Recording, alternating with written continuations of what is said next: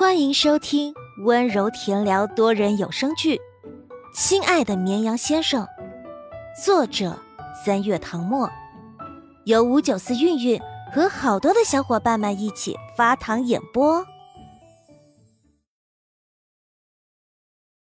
第十章，大名鼎鼎的学霸也追星。江时宴眼睁睁看着陆眠跑远，直到再也看不见。这才低下头看着满满一纸袋的水果，露出一个无奈的笑。他说的没错，还真是风一样的女生。许久不见人过来，赵明俊怕导演发火，急急忙忙跑过去，两手叉腰，上气不接下气道：“我说燕哥，你是不是有什么事瞒着我呀？”“啊，什么事啊？”江时英不知道他指的是什么。你上次跟我说不认识那个女生，可是刚刚啊，又是接收人家礼物，还给人家签名，跟人有说有笑的。赵明俊喘了口气。我记得你从来不收粉丝礼物，那这是什么？粉丝接机或者是追现场活动的时候会送明星礼物，价位几十元到上万元不等。江时宴从来没有接受过他们的礼物，连一朵花都没有收过。为了不让粉丝再破费，他回去后就让工作室发了条微博，言明以后除了书信不会再接受任何礼物。但是现在他接受了粉丝送的水果。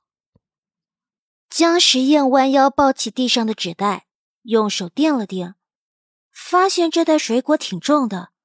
想到那个女孩竹竿似的胳膊，暗叹真是难为她了。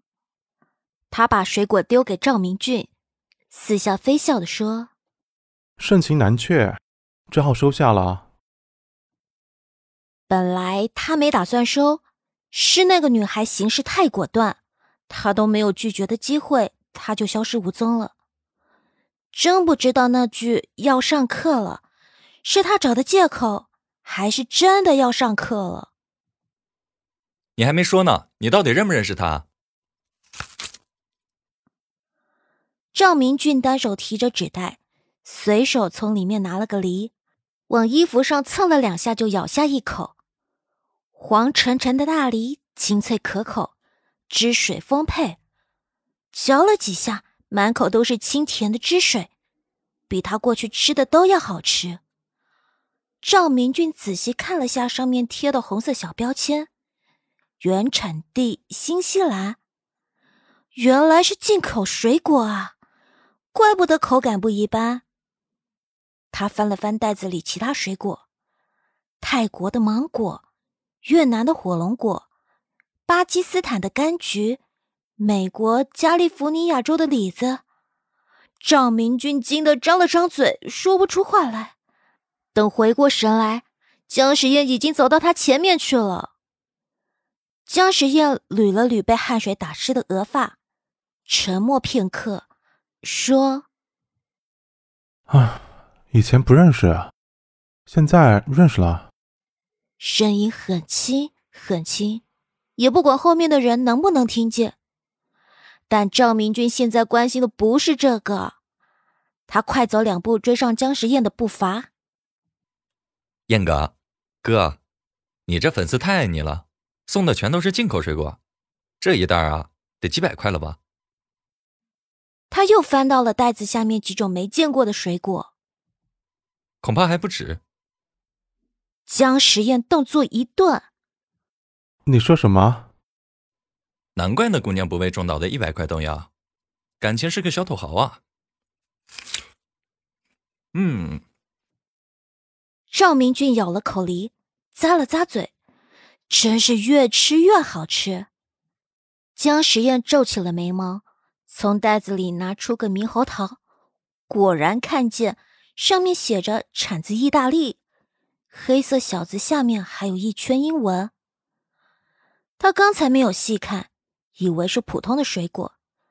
现在他人都走了，他不知道他在哪个班。想要还回去都没办法，要不要问问在哪个班？他是这个学校的学生，知道名字的话，打听起来应该不难。赵明俊，你去问一下。干嘛？江时宴叹了口气：“哎，算了，没什么。”还是不打扰学生上课了。江老师，见者有份吗？陈婉双手背在身后，蹦到他面前，眼神示意赵明俊怀里抱着的水果。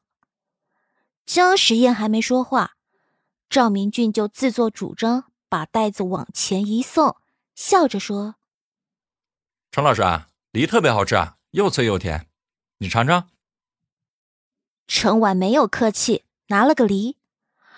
他开了个头，剧组其他演员纷纷过来拿水果。前一刻还重的要死的袋子，眨眼就空了。要不是赵明俊手快，给姜时宴留了个芒果。他就什么都吃不到了。姜时宴瞥了一眼，淡淡道：“我对芒果过敏的。”啊，这就尴尬了。上课铃打响，除了陆眠，还有几个女生也往教学楼奔跑。他们刚才在操场看剧组拍戏，亲眼看见火箭班的学习委员陆眠跑去给江时宴送水果。还向他要签名，有女生震惊道：“确定那是一班的陆眠吗？他竟然也喜欢姜时宴啊！我有个朋友在他们班，怎么听说他不追星？上周五最后一节自习课，他们班的女生几乎都跑去看姜时宴了。他嫌班里太吵，还说要拿着卷子出去写呢。”沈岩哥闻言轻嗤了声：“哼，装的呗。”为了让人觉得他与众不同呗。没想到啊，没想到大名鼎鼎的学霸也追星，顿时感觉他和我们也没什么不同嘛。女生捧着脸说：“导演刚才还让他演校花呢。不过学霸就是学霸，这么好的机会可以跟爱豆近距离相处，他都拒绝了。其实吧，想想也能理解。”要是让我跟哥哥搭戏，我准幸福的晕过去了，肯定没办法好好演戏。你少说两句吧，我们要迟到了。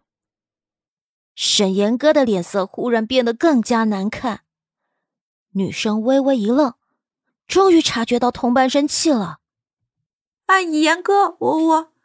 沈岩哥不想听他解释，跑得更快，将他甩在身后。女生抬手拍了拍脑门，暗道自己真不会看人眼色，说的太忘形了，居然忘了她才是附中投票公选的校花啊！他大概知道沈岩哥为什么生气了，不仅仅因为他的话，还有别的原因。